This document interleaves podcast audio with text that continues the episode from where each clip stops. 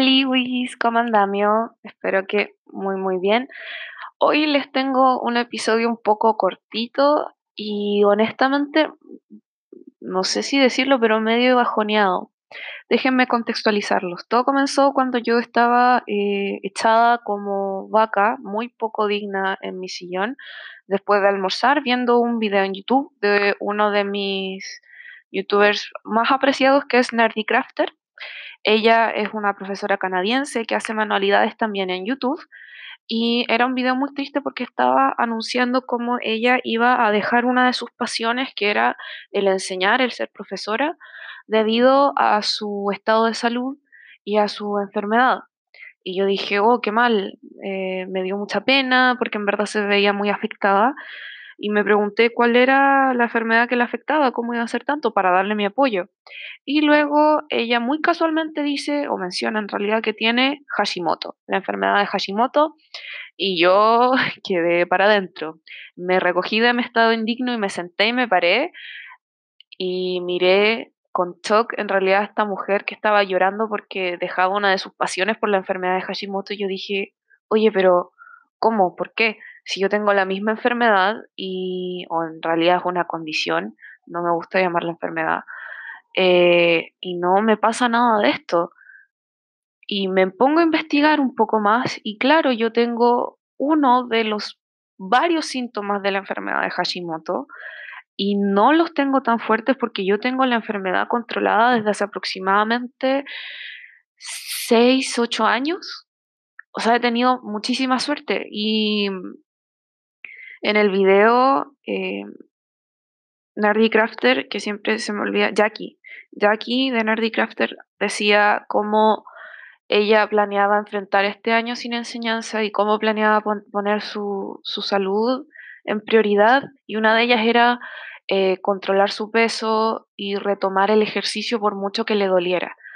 Y insisto, yo quedé muy sorprendida porque yo no tenía idea lo que conllevaba efectivamente tener la enfermedad de Hashimoto. Yo me sentí siempre muy afortunada de tener la enfermedad controlada, pero al mismo tiempo eh, me enojaba porque yo sabía que era por mi enfermedad, que no podía bajar de peso, que me costaba mucho bajar de peso, me era muy fácil subir, pero tampoco tenía idea de que esa era también la razón por la que, por ejemplo, había veces que me dolían las articulaciones o que a veces saliendo a trotar un día estaba súper bien y al otro día sentía cada uno de los impactos en mi rodilla, en mi tobillo, incluso en mis hombros. Hablaré de eso más adelante.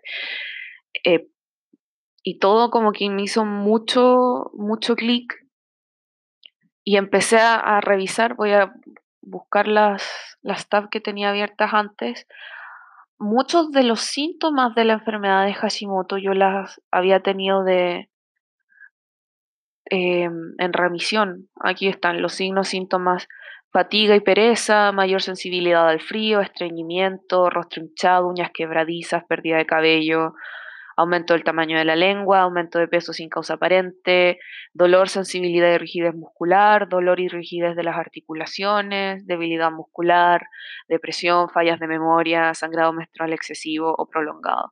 Y todas esas cosas, de todas esas cosas, las únicas que yo estaba consciente eran del alza de peso, pero no me di cuenta que cuando a mí me costaba entrenar o de verdad no quería entrenar, era un asunto también de, de lo que yo tengo, por, por, muy controlada que tenga la enfermedad de Hashimoto, yo creo que sin duda eh, voy a tener síntomas a lo largo de mi vida y, y nada, fue como un shock de, de agradecimiento y de, de, de humildad porque yo a pesar de esta enfermedad autoinmune podía de todas maneras llevar una, una vida completamente normal, normal entre comillas. Eh, para los que no sepan, eh, la enfermedad de Hashimoto es una enfermedad autoinmune que ataca la tiroide y en general afecta a todo tu sistema endocrino. Eh, altera tus niveles de T3, T4, THS, también es causante de anomalías en tus niveles de cortisol y producen, entre muchas cosas, todos los síntomas que les, que les enlisté anteriormente. Y es una de las razones también por las, por las que las personas con eh, síndrome de Hashimoto o enfermedad de Hashimoto eh, retienen peso y les cuesta mucho bajar de peso.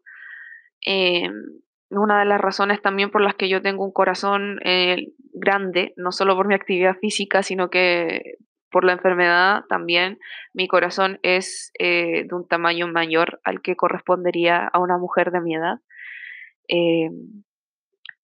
pero también eso explica un montón de cosas, como por ejemplo la fatiga, el, cansancio. Yo cuando eh, me estreso, mi primera reacción es irme a dormir. Eh, ni siquiera es como escandalizarme, sino que de verdad es irme a dormir. El dolor de las articulaciones, mi falta de flexibilidad, a pesar de que durante toda la media tuve una rutina de estiramientos bastante, o sea, no intensa, pero más de lo común y nunca fui flexible. Eh, tampoco tengo mucha fuerza muscular, especialmente en, el tronco superior. Eh, y yo lo digo quizá pensando en que son excusas, pero en realidad no, son, son motivos por los que yo soy una deportista diferente. Y sí me considero deportista porque mis idas a, correr no son salidas por diversión, son para mí salidas a entrenar y es algo que yo siempre he tenido parte de mi vida, siempre he tenido deporte en mi vida, entonces me dirán, no, la, niña Barça, pero no, yo, yo me considero honestamente deportista. Y me di cuenta de que hay muchas personas que son deportistas que tienen eh, cosas que la gente no sabe, como por ejemplo enfermedad de Hashimoto. Y, y Jackie, la youtuber, decía que ella fue eh, enseñó karate y ella fue maestra de karate y se veía en muy buena forma en las fotos que mostraba y que tuvo que dejar eso porque no solo empezó a ser profesora, sino que también su enfermedad empezó a, tener una sintomatología más grave. Y, y nada, fue, fue interesante y yo después de ver ese video lo tomo todo como muy humildemente y seguí entrenando, pero ya con un poco más de ganas voy a admitirlo, estas últimas semanas han sido un poco difícil entrenar porque afuera ha estado lloviendo, los días han estado súper grises y no puedo hacer mucho porque no me quiero resfriar tampoco y no estoy preparada para enfrentar tanta lluvia tantos días. Entonces he tenido que salir a trotar en trotadora o caminar en mi casa o, o, luchar quizá a veces con el sueño para salir un poco más temprano a trotar. Y, ahora lo veo no solo como algo que, ah, que yo puedo hacer, sino que siento que tengo la ventaja de que puedo hacer. No es como antes que yo decía, ah, no, voy a salir a trotar porque puedo, ahora también es porque tengo la suerte, tengo la oportunidad de salir a trotar sin que me duela nada, sin que termine afectándome gravemente o que me duelan las articulaciones o los músculos como lo hacía antes.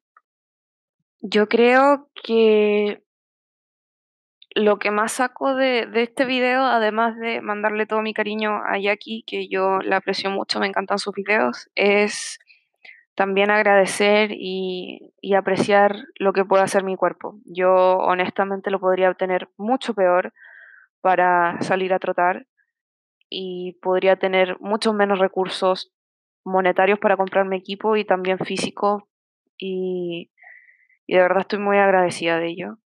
Eh, y yo creo que, bueno, hasta el último tiempo también una compañera de carrera, Paula, eh, estuvo en el hospital y eso también me hizo sentir como, ella sí es atleta, ella es atleta condecorada y es sequísima y eh, la encuentro bacán y, y ella también tiene una enfermedad, no voy a entrar mucho más porque no me corresponde, pero ella también, digo, weón, con disculpen la palabra, con todo lo que su cuerpo sufre, igual va a entrenar y va a correr y se saca la cresta y estudia y es como inspirador. O sea, yo tengo menos dificultades corporales que, que ellas, que Jackie y que Paula, y, y tengo que, tengo que honrar eso, tengo que intentar eh, salir adelante y seguir entrenando, por mucho que me cueste, aunque no mejore, por último, eh, mientras pueda, porque sinceramente mientras pueda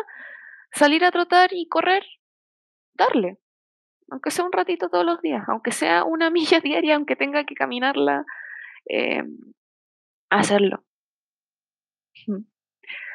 No sé en realidad qué sentido tiene este podcast, pero, o sea, este episodio, pero nada más quería compartirles que son cosas que me hacen pensar, que me hacen sentir como agradecida de todo, porque el running en general me ha cambiado la vida para mejor. Y yo sé que suena como exagerado y súper dramático, bla, pero es verdad.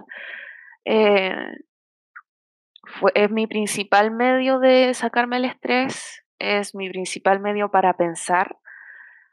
Eh, me ha eh, conectado y me ha hecho encontrar gente maravillosa, tanto por redes sociales como en vida real, y yo de verdad lo aprecio. Entonces, siento que cuando veo a una persona que tiene la misma enfermedad que yo y con condiciones peores, o incluso una enfermedad diferente que sale todos los días a hacer lo que pueda con su cuerpo, yo debería hacer lo mismo. Ya no por un tema de, de salud, ni de estética, ni de peso, sino porque la forma de honrar mi cuerpo es ese, es saliendo a entrenar, es haciendo cosas buenas por mi cuerpo. Y, y tengo que recordarlo. Y cosas así me ayudan a recordarlo. Eh, espero que todos ustedes también, los que me escuchan, tengan algo que los inspire para hacer todos los días algo bueno por ustedes mismos y por su cuerpo. Eh, y nada, esto es lo que les quería compartir esta semana. Me hizo, me hizo pensar, fue algo que mantuve en mente en las últimas corridas. ¿Y qué es lo que los inspira a ustedes? Si es que alguien me va a contestar, sería muy, muy agradable. Ya saben que por Instagram o por mensaje aquí de voz en Anchor me pueden responder. De verdad estoy muy interesada porque todos hacemos actividades distintas. Hay gente que hace pole, hay gente que hace yoga. Estoy tirando sutilmente la pelota a la cancha de mis amigas que hacen esas actividades. ¿Y, y por qué lo hacen? ¿Qué, ¿Qué los inspira? ¿Qué las llama a hacer eso? A mí me inspira a correr el que todavía puedo hacerlo aunque no sea lo mejor. Me gusta, me gusta la sensación que me da. Así que eso, eh, un poquito low esta semana, pero insisto, es algo que quería compartir, es algo que tenía en mente en todas estas salidas a correr. Espero que estén muy bien, que tengan una buena semana y yo los vuelvo a encontrar el lunes para un recuento semanal. Que estén muy bien. Adiós.